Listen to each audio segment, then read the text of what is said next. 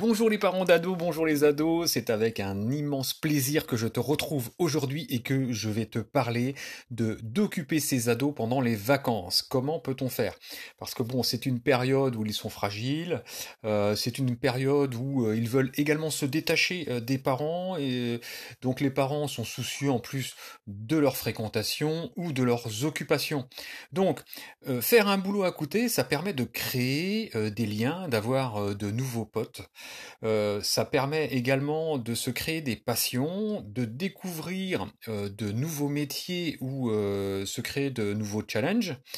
Et ça permet également de se sentir utile et responsable. Donc, que peut faire ton ado? Eh bien, il y a plusieurs choses. Il y a les chantiers bénévoles. Alors, il y a une association qui s'appelle CHAM, C-H-A-M. Alors, ce sont des chantiers sur l'histoire ou de l'architecture médiévale. Ça permet quoi? Ça permet de restaurer des monuments historiques euh, d'époque médiévale. Donc c'est super sympa. C'est encadré par des professionnels. Donc c'est soit des archéologues, des architectes, des artisans, et les jeunes apprennent euh, surtout les bases de la maçonnerie, comment tailler des pierres, euh, ils apprennent également à faire du mortier, faire des ponts, des remparts, des murs, et euh, vraiment ils vont apprendre les méthodes ancestrales. Et ça c'est vraiment très sympa, et c'est à partir de 16 ans. Donc ils participent également aux tâches, euh, les cuisines, la cuisine, euh, faire les courses, faire la vaisselle, et ils sont hébergés euh, généralement sous toile de tente. Donc bon, en février, il fait un peu froid, c'est surtout pour l'été. C'est sympa parce que ça permet un travail en, équipe, c'est un travail physique et c'est un travail manuel. Bien souvent, les villes qui accueillent donc ces jeunes-là pour les monuments, pour la restauration des monuments historiques, eh bien ce sont des villes qui sont accueillantes. C'est-à-dire qu'en contrepartie, les jeunes vont avoir des tarifs pour aller à la piscine, pour aller au cinéma, pour accéder euh, aux salles de sport.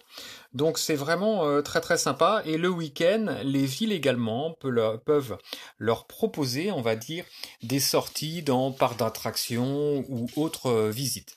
Donc Là, euh, ton ado, il gagne vraiment en autonomie et en maturité, et c'est très très sympa, et ça crée des liens très forts entre les jeunes.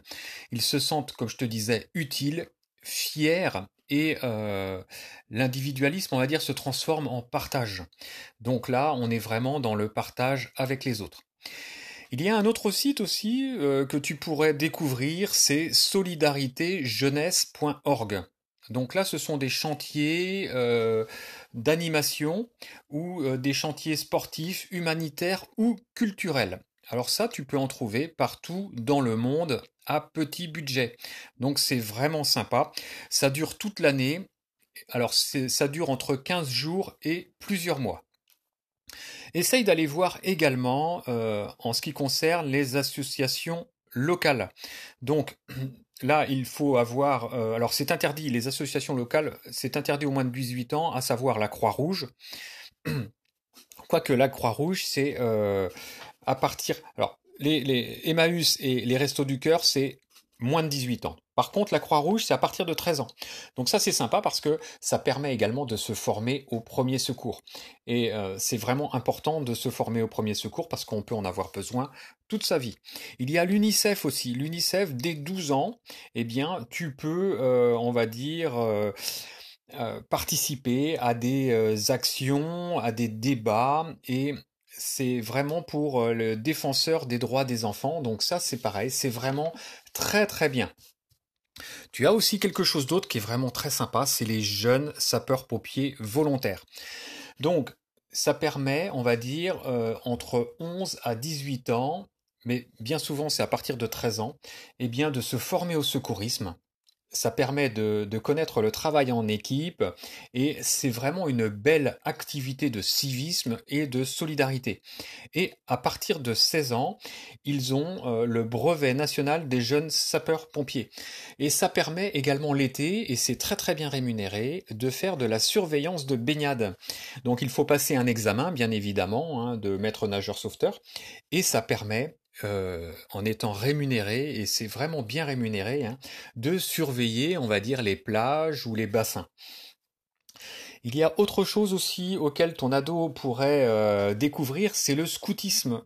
Le scoutisme, on va dire, ça, ça, ça, apprend la vie de groupe, ça apprend également à se débrouiller seul dans la nature. Et là, on a vraiment après des ados qui sont vraiment débrouillards. Ça permet, on va dire, une vie d'aventure, une vie en communauté, en communauté, et ça, euh, ça va apprendre à ton ado la solidarité, la citoyenneté, également la discipline. Et euh, bon, c'est souvent euh, lié également à la religion, hein, la religion catholique.